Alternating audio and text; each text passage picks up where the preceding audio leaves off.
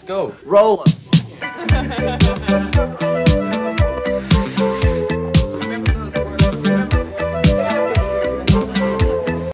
¿Qué tal amigas y amigos? Bienvenidos a un episodio más de Aprende, ahorra e invierte. En esta ocasión tengo una invitada de lujo, eh, muy agradecido de que nos hayas dado un espacio. Eh, le estoy dando las gracias a Alejandra Marcos. Ella, es directora de análisis y estrategia del Intercam Banco y te doy las gracias por este episodio. Encantada de estar contigo, Mauricio. Muy buenas tardes.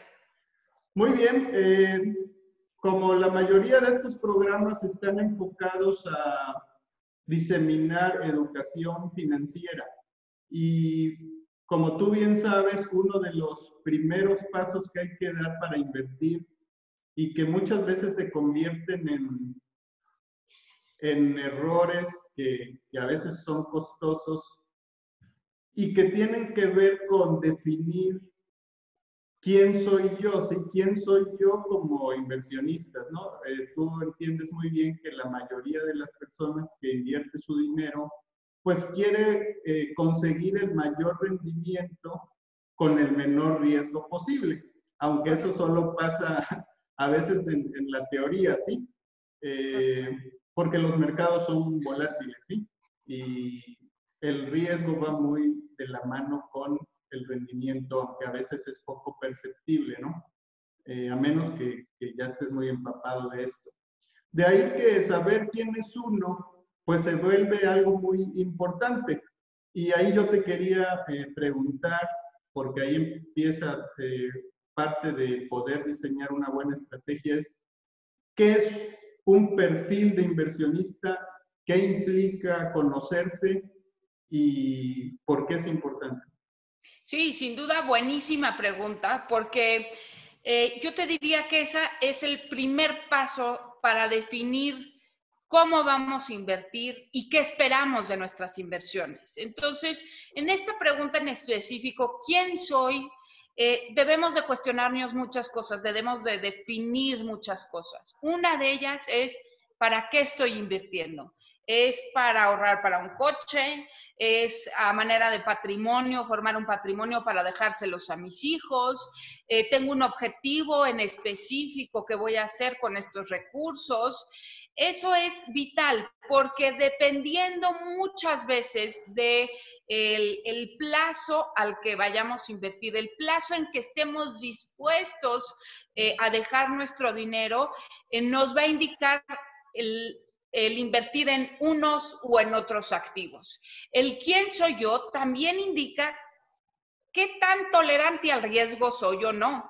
Por supuesto, hay, hay muchas inversiones en el mundo. Eh, eh, hoy podemos invertir no solo en bolsas locales, sino en bolsas internacionales, en instrumentos estructurados, en, eh, inversiones sumamente sencillas o sumamente complejas.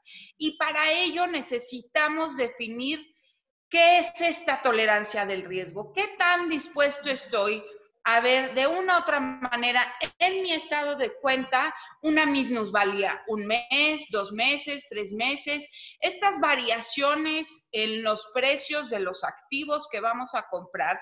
Muchas veces también definen este perfil de riesgo. Hay eh, inversionistas, por ejemplo, que te diría, oye, pues yo no estoy dispuesto porque estos son mis ahorros y voy a querer comprarme un coche o una casa.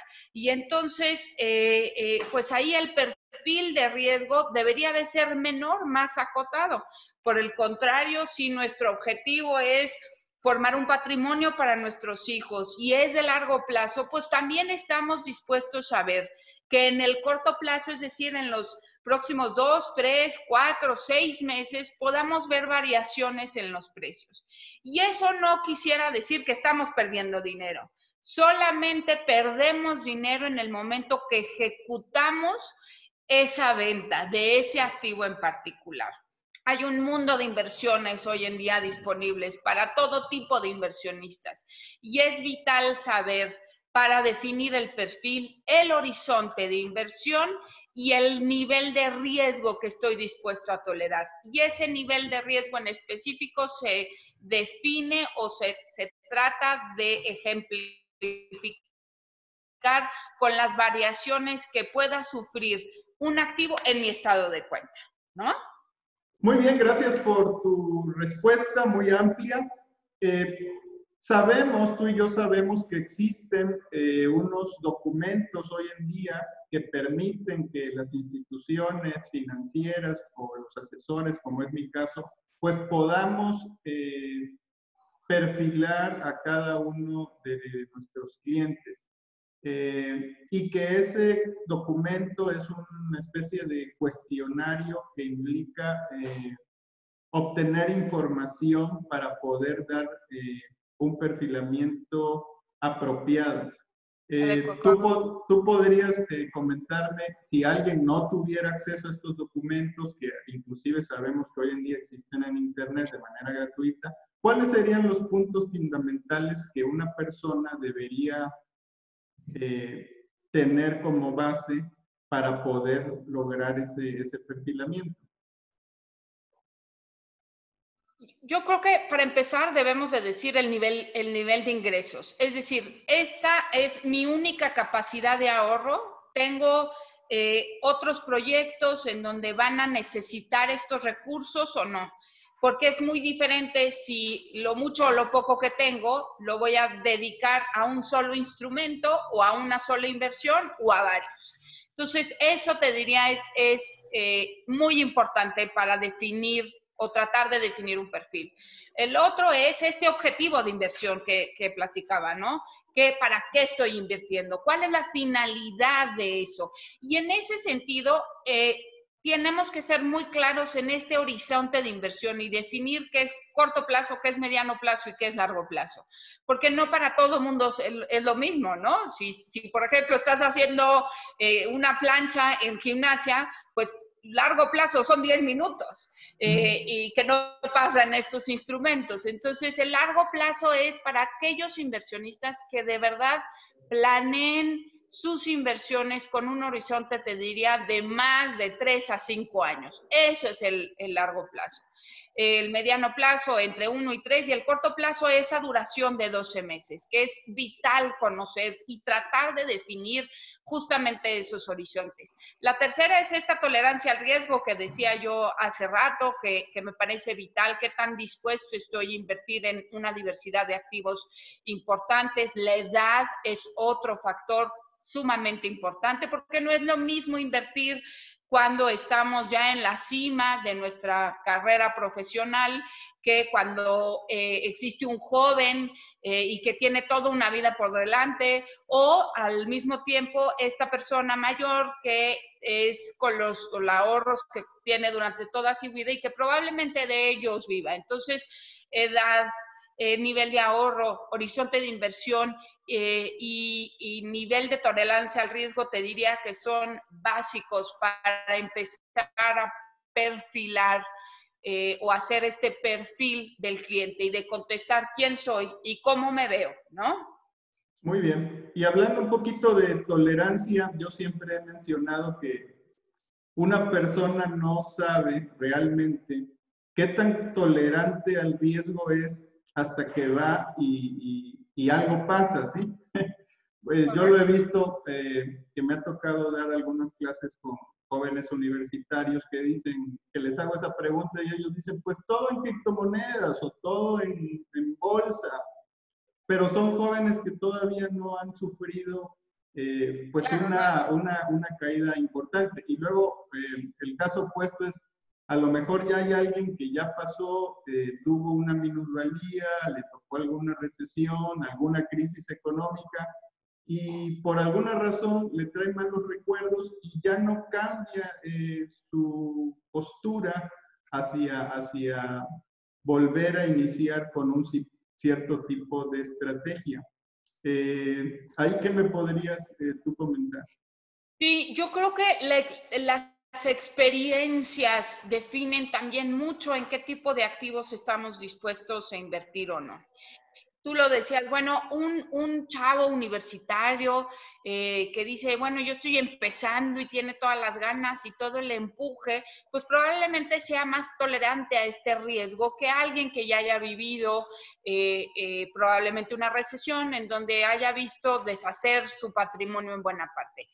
Y, y en ese sentido te diría, punto número uno, creo que la regla clara para las inversiones en general, no hay que poner todos los huevos en la misma canasta. Y yo creo que siendo profesor no me vas a dejar mentir, eso es regla uno, palitos uno en inversiones.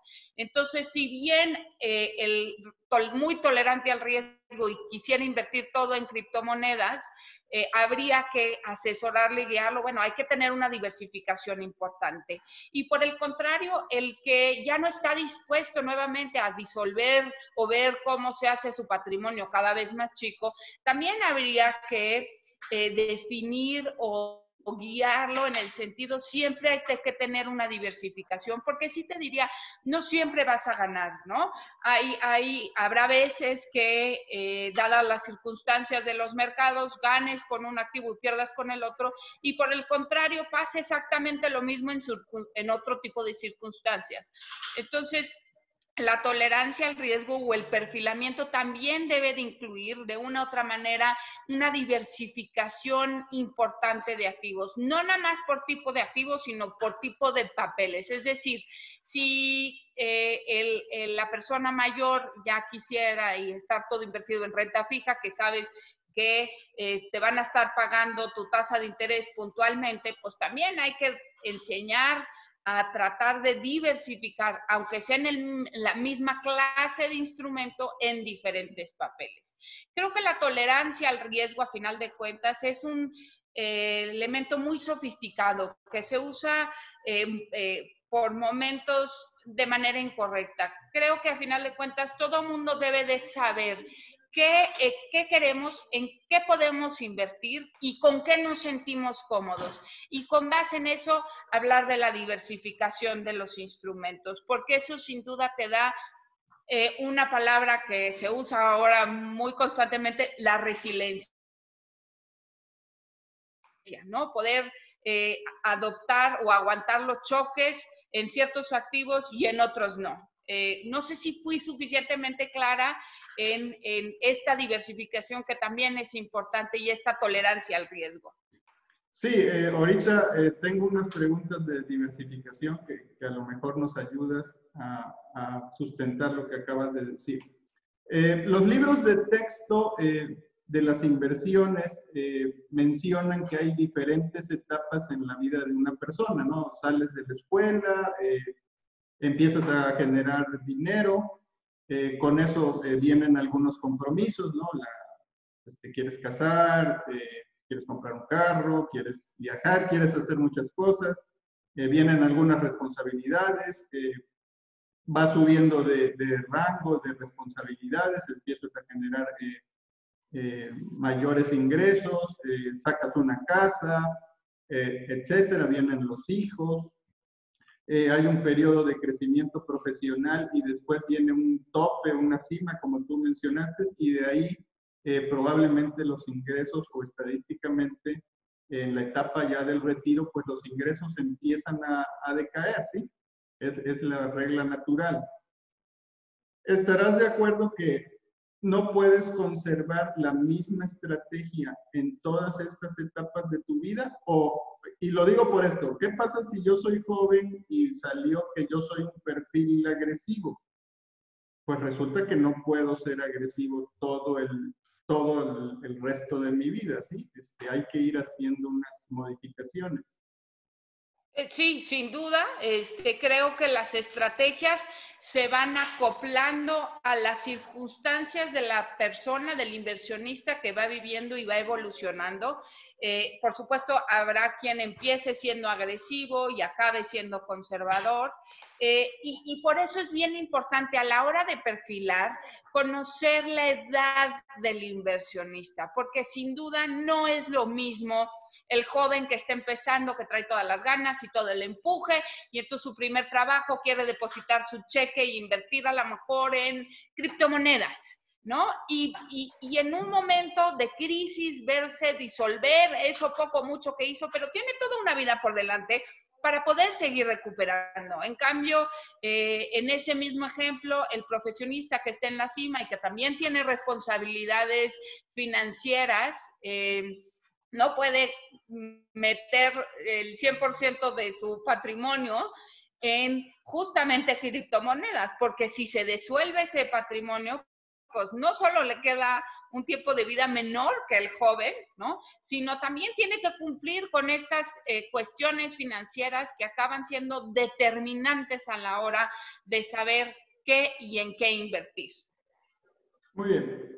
Ya una vez que pasa la etapa de llenar un, un perfilamiento, que muchas veces es un documento, un cuestionario, generalmente se habla de tres perfiles básicos, aunque algunos libros mencionan cuatro o cinco eh, perfiles, pero digamos que hay el conservador, el moderado y el agresivo. Y dependiendo del resultado, pues es la mezcla de instrumentos para cada tipo de perfil. Eh, a grandes rasgos, ¿podrías mencionar eh, los rubros para cada uno de estos rubros, de estos tres? ¿Es un conservador? ¿Qué, tipo de activos debería tener preponderantemente su cartera y así a través del moderado y el agresivo? Correcto. Entonces, en el, en el, vamos a empezar con el conservador, que es el más fácil, es aquel que eh, no es muy tolerante al riesgo y que en ese sentido tendría que invertir en instrumentos de renta, básicamente en instrumentos de renta fija, ¿correcto? Es decir, instrumentos que sabes eh, eh, con bastante certeza cuánto te van a pagar al final del vencimiento. Es lo que comúnmente se dice. Podríamos hablar de CETES, podríamos hablar de bonos, podríamos hablar de certificados bursátiles de empresas reconocidas, en fin, pero sabes antes de invertir cuánto vas a recibir. El segundo, y es el moderado, yo te diría debería de ser un mix entre esta parte conservadora, estos activos de renta fija, papeles, eh, eh, que conozcamos la duración y, el vencimiento de cada uno de ellos, lo que me va a pagar, y algo eh, de instrumentos un poco más sofisticados que ayuden a elevar el rendimiento en general del portafolio. ¿Cuáles son esos instrumentos? Pues lo más fácil ahorita eh, eh, es, hablar de Bolsa Mexicana de Valores, acciones o estructurados como NAFTRAC, que replican ciertos índices tanto locales como extranjeros, ¿no? También me parece importante, y, me voy a ir un pasito para atrás, en el conservador, tener siempre algo de cobertura. Eh, en México nos hemos dado cuenta que eh, eh, solamente por, por, dormir tranquilos, porque eso sin duda no mejora el rendimiento, pero para, para dormir tranquilos deberíamos de incluir algo de cobertura cambiaria en esos portafolios. Una muy pequeña parte, pero sin duda en épocas de mucha volatilidad pues mejora muchísimo el rendimiento. Eh, entonces, pasando otra vez con el moderado, un mix entre eh, estos papeles de renta fija y algo de renta variable o de exposición al riesgo, también incluirá algo de cobertura. Y en el último, que sería el agresivo, pues sí tener una exposición elevada a estos mercados considerados como de riesgo. ¿Cuáles son esos mercados? Pues ya decía yo también Bolsa Mexicana de Valores, algún eh, estructurado que replique algún índice, acciones en directo en México, eh, acciones en directo en el SIC a través del listado de empresas extranjeras en el mercado mexicano. Eh, inclusive podríamos hablar de instrumentos mucho más sofisticados que pueden de una otra manera tener un rendimiento muy elevado, pero que también al mismo tiempo no garantizan el capital. Bueno, de hecho, ninguno garantiza capital, eh, pero, pero instrumentos derivados, notas estructuradas, que eh, nuevamente potencian potencializan ese rendimiento, pero cuya exposición es mayor. Pero eso es en general. Entre menos cómodos nos sintamos con la volatilidad de los precios en específico de los activos, entonces menos deberíamos estar inclinándonos hacia elegir un portafolio agresivo. Que en teoría, en el largo plazo, en 3, 5 años, ese portafolio debería de dar un mejor rendimiento que el conservador. Muy bien. Yo siempre recomiendo a todos los inversionistas, clientes y no clientes, eh, que tengan tres visiones, una visión de corto plazo, una visión de mediano plazo y una de largo plazo, ¿sí? Correcto. Este, y de esa manera no nada más centrarse en un número, ¿sí? Porque a veces es, en mi estado de cuenta, pues nada más recibo un valor y, me fijo en el valor final, ¿sí? De, de cuánto vale mi cartera ahorita. Pero pocas veces no viene un desglose de, bueno, esto es para mi corto plazo, esto es para mediano y esto es para mi largo. ¿sí? No hay ese distintivo, ese lo tiene que tener uno. Y a veces eso nos causa un, un malestar emocional, voy a decirle así, cuando vemos que los, el largo plazo eh, nos da un valor que repercute con mi, con mi mi estado de cuenta, ¿no? Con lo que yo tenía eh, ahorrado o tenía yo eh, como resultado final. Entonces ahí empieza ahí la necesidad de querer mover y hacer algo cuando... muchas cosas, déjame interrumpirte, porque tenemos que reconocer que muchas cosas, lo de corto plazo, se tiene que mandar a largo plazo, porque lo que pensabas que ibas a obtener eh, finalmente no se dio y tendrías que cambiarlo de cajón, ¿no? Pero es natural que sucedan esas cosas. Bueno, ahí yo te quería, solo para reforzar lo que ya dijiste, es corto plazo, es estoy pensando en algo que necesito casi eh, inmediatamente, en mis próximos 12 meses, eh, los libros dicen un año, eso es el corto plazo, ¿no? Me voy a casar en seis meses, pues no voy a poner mi dinero en la bolsa o en criptomonedas, ¿no? Pero estoy pensando en retirarme en 20 años, pues ahí sí estaría yo eh, tener que estar dispuesto a invertir en renta variable. Eh, al día de hoy ya todo el mundo me parece que le queda muy claro, o si no a todo el mundo, a la mayoría de los que al menos escuchan este programa, que el corto plazo es a un año. Pero hay libros que difieren eh, cuánto es el mediano y el largo plazo, ¿sí? Este, por ejemplo, Ben Graham dice, si me voy a meter acciones, yo me veo a 10 años, no a 5 minutos, ¿sí? Entonces yo quisiera que, me dieras tú tu definición de largo plazo.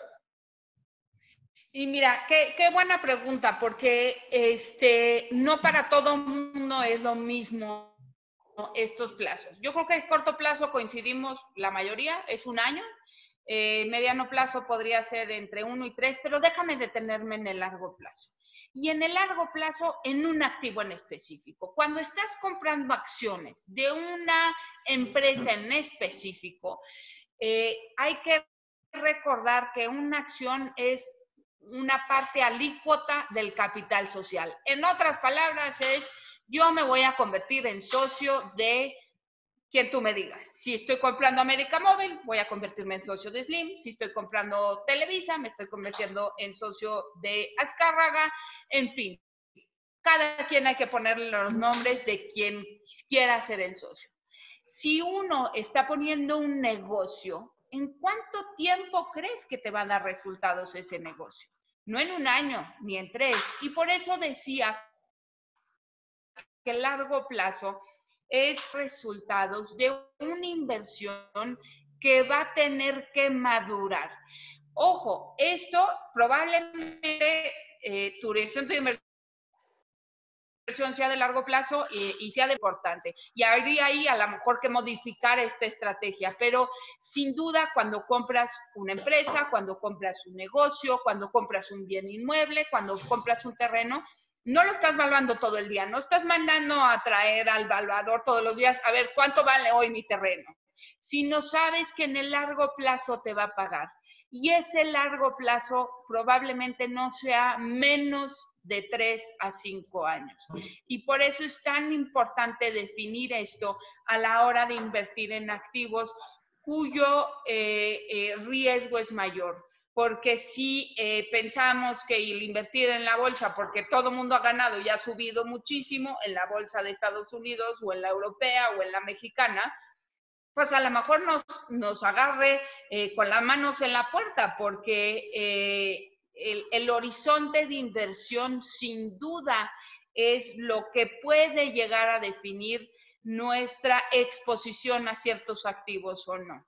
Entre más dispuestos estemos a invertir en a largo plazo, también probablemente más expuestos estemos a invertir en activos de riesgo. Muy bien. Entonces, bueno, eh, largo plazo podríamos decir que es mayor a cinco años.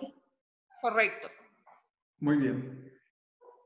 Digo, es, difícil porque lo que vemos en la práctica es que vivimos en un mundo de inmediatez, ¿sí? Y queremos resultados rápidos, ¿no? Y a veces este, nos toca lidiar con, pues yo quiero volverme rico en un año, ¿sí? Quiero que mi inversión este, me dé dos dígitos este, de aquí a lo que me muera, ¿sí? Este, y lo cierto es que esto no funciona así, ¿sí? Y bueno, ¿no? Un, año puede ser sin duda bueno y hayas tenido en un año ese rendimiento esperado, pero no siempre va a ser así. Y la regla básica es que rendimientos pasados no garantizan rendimientos futuros. Entonces, hay que tener claridad que esas inversiones probablemente en los primeros años te dé un buen retorno, pero que lo que vamos a medir es el desempeño en el largo plazo. Y eso es vital a la hora de elegir. Muy bien. Y bueno, y regresando a la parte de estrategias eh, ligadas a los perfiles.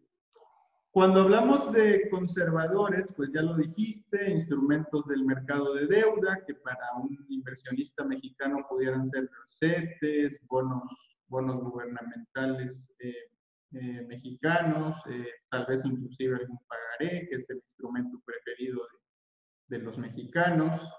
Eh, certificados bursátiles, que donde ya sabemos de antemano, en la mayoría, eh, cuál es el, la tasa de interés que voy a obtener en un plazo determinado. Pero a veces eh, tú has de coincidir que una cartera conservadora podría incluir un porcentaje de renta variable sin dejar de ser conservadora. Y yo te preguntaría, ¿hasta qué porcentaje a un inversionista conservador podría incluírsele renta variable y por qué tendríamos que considerarla?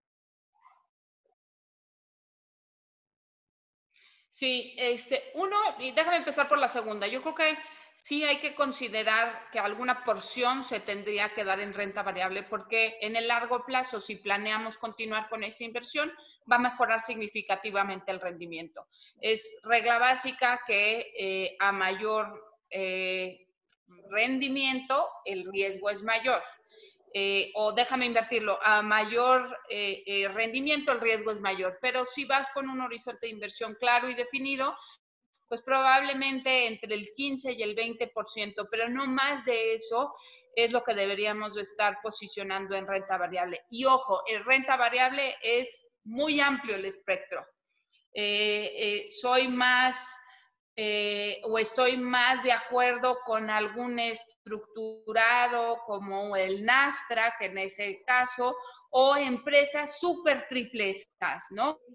que estén muy bien manejadas, que no tengan un nivel de apalancamiento elevado, que sea un sector sumamente defensivo, porque de esa manera también cuidamos muchísimo que el riesgo sea mucho más acotado. Por supuesto, no es lo mismo invertir en Tesla eh, que eh, invertir en ATT, ¿no? Este, y eso es bien importante. Si bien es cierto que podemos incluir una, una parte, una porción de renta variable, hay que definir también dentro de lo de renta variable eh, cuestiones que sean súper triplesas, ¿no? Y eso también acotamos muchísimo de una otra manera el riesgo que el propio inversionista está asumiendo. Ok, muy bien. Igual, eh, hay una etapa eh, la llamada etapa del retiro, donde, bueno, uno busca eh, tener una seguridad de los flujos en el caso de que ya se tenga un patrimonio formado, que es una de las estrategias que tienen las CIEFORES, que es llegas a la etapa a los últimos 10 años y bueno, tiendes a reducir eh, la participación en instrumentos de renta variable, sin embargo no lo eliminas, o sea, sigues teniendo un porcentaje eh, reducido, pero sigues teniendo un porcentaje en renta variable que incluye este, lo que tú decías, eh, inversiones en divisas, que en el caso de la historia mexicana, pues sabemos que muy bien que siempre es bueno tener algo de cobertura. ¿Estarás de acuerdo con eso? Sí, también estoy de acuerdo y de la misma manera que el conservador tiene una exposición limitada y a un espectro concreto de renta variable, lo mismo pasaría cuando eh, em, el, horizonte o este eh, eh, persona que está retirada, que quiere, por ejemplo, vivir de esos ingresos, tendría que poner al riesgo. Porque lo que es muy claro aquí es que, y, nuevamente, yo creo que Mauricio, hay que reforzar clarísimo, diversificar diversificar en tipo de instrumentos, en asset class, en, los tipos de activos diferentes y dentro de los tipos de activos en los distintos papeles. Creo que eso de una otra manera eh, es una buena clave para tratar de mejorar muchísimo o aminorar el riesgo que se pueda tener en cada uno de los distintos portafolios. Muy bien. Eh, ya acercándonos a, la recta final de este episodio, yo te preguntaría, eh, ¿por qué nos cuesta tanto trabajo pensar en horizontes de plazo extendidos? Eh, lo que hemos observado, y hay papers que dicen eso, es que si un inversionista en dos años no ve resultados, agarra su dinero y se va. Cuando lo que tú acabas de decir es, es que esto del horizonte de la, es, no es a dos años, inclusive pueden ser tres o a lo mejor se hacen hasta cinco. ¿Por qué cuesta tanto trabajo pensar en, en el largo plazo? Yo creo que la respuesta más rápida es porque todos estamos acostumbrados, como tú bien lo decías, a vivir en la inmediatez, más en el mundo que hoy vivimos, que es la era digital, donde las respuestas a todas nuestras inquietudes está al alcance de nuestras manos, en un teléfono. Necesitamos hoy, en todas las edades, en todos los segmentos, saber qué está pasando, cómo está pasando, y hoy la tecnología nos ha dado esa eh, rapidez de solucionar nuestras inquietudes. Pero nuevamente, yo creo que a la hora de invertir en el largo plazo, sí hay que asemejar o hay que tratar de ver qué es lo que estamos haciendo. Y lo que estamos haciendo es invertir en un negocio, invertir en un bien inmueble, invertir en un terreno, invertir en algo que sabemos que no va a ser en, un periodo corto de tiempo que nos dé resultados. Yo creo que nadie espera eh, poner un restaurante, un negocio, una tienda, un, dime lo que quieras, y al siguiente mes tener utilidades, ¿no? Eso es lo que debemos de eh, ponernos en mente. Cuando invertimos en el largo plazo, estamos generalmente invirtiendo en negocios eh, que toman su cuesta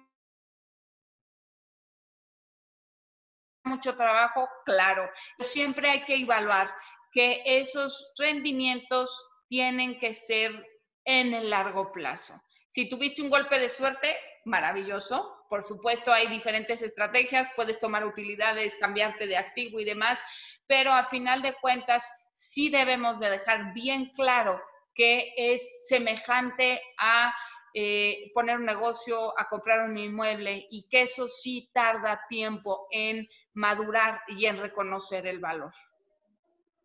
Muy bien, Alejandra, pues muy, muy claro. Eh, hoy ya hemos hablado de perfilamiento, eh, de cómo ligar este, algunas estrategias básicas a los diferentes perfiles, de la importancia de diversificar, de eh, pensar en objetivos, para qué quiero los recursos, sí, para qué quiero el dinero al final del día, ¿no? y ponerse plazos, corto, mediano, largo plazo.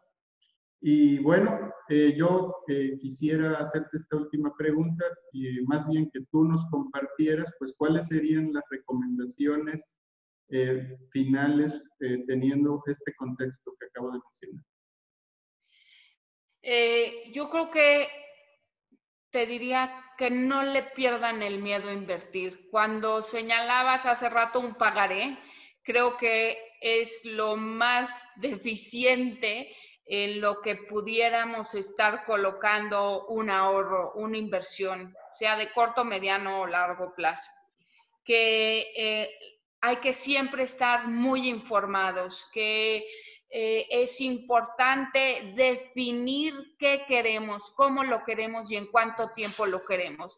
Y al mismo tiempo ser sensatos. Claro, todo el mundo quiere tener un rendimiento en el corto plazo y go away. Eso no sucede, no sucede al menos en la vida real y no sucede siempre. Entonces, eh, la recomendación a final de cuentas es que definan cada quien el perfil, el horizonte y que se atrevan porque sin duda alguna hoy el mundo eh, está a las pies manos y realmente tenemos esa capacidad de saber hasta dónde podemos invertir y en qué instrumentos, eh, sin duda vamos a tener un mejor comportamiento de nuestro ahorro y de nuestras inversiones de lo que pudiéramos tener, por ejemplo, invirtiendo en este tipo de instrumentos que son clásicos para el, para el inversionista mexicano. Muy bien, eh, gracias. Eh, antes de finalizar, eh, digo, esto ha sido muy nutritivo, muy interesante lo que nos has compartido. Espero muy valioso para quienes lo vayan a ver o escuchar. ¿Y, y cuáles serían, quisiera que nos compartieras pues tus datos, ya sea personales o de tu eh, el grupo financiero? ¿Dónde te pueden seguir o consultar? Eh, tengo una cuenta de Twitter que es Ale en donde ahí subo recomendaciones, el termómetro del mercado, cómo está la economía. Nos encantaría que nos sigan y también en arroba intercambanco. Excelente, pues ya lo escucharon, amigas y amigos. Este fue otro episodio de Aprende, ahorra e invierte con Alejandra Marcos. Gracias por tu participación. Muchísimas gracias, Mauricio. Muy buenas tardes. Let's go. Roll.